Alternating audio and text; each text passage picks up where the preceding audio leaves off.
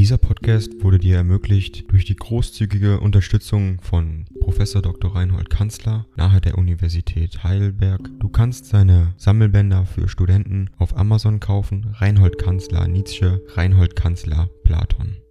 Danke fürs Zuhören. 35.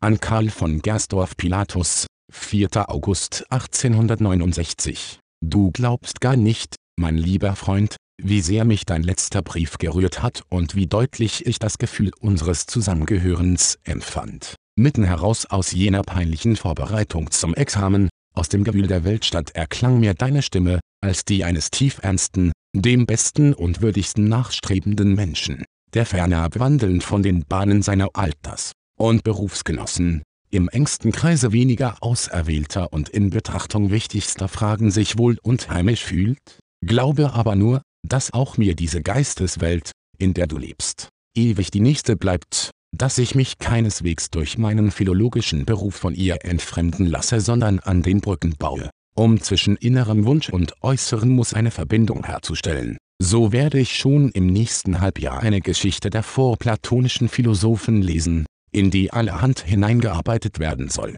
was als kräftige Kost meinen Zuhörern die Ding dong. AI kostet Geld. Wenn du diese Briefe ohne Werbung und ohne Unterbrechung hören willst, dann kauf sie dir doch unterm Link in der Beschreibung. Das Ganze ist moralinfrei und verpackt in mehreren Audiobook-Formaten nur für deinen Genuss. Danke für dein Verständnis und viel Spaß mit den Briefen. Und sie unmerkbar den ernstesten und würdigsten Denkern zu führen soll. Dazu habe ich einen Menschen gefunden, der wie kein anderer das Bild dessen, was Schopenhauer das Genie nennt, mir offenbart und der ganz durchdrungen ist von jener wundersam innigen Philosophie, dies ist kein anderer als Richard Wagner, über den du kein Urteil glauben darfst, das sich in der Presse, in den Schriften der Musikgelehrten und so weiter findet. Niemand kennt ihn und kann ihn beurteilen, weil alle Welt auf einem anderen Fundamente steht und in seiner Atmosphäre nicht heimisch ist. In ihm herrscht eine so unbedingte Idealität, eine solcher tiefe und rührende Menschlichkeit, ein solcher erhabener Lebensernst, dass ich mich in seiner Nähe wie in der Nähe des Göttlichen fühle, wie manche Tage habe ich nun schon in dem reizenden Landgut der am Verwaldstätter See verlebt. Und immer neu und unerschöpflich ist diese wunderbare Natur, so las ich noch gestern ein Manuskript, das er mir übergeben hatte über Staat und Religion,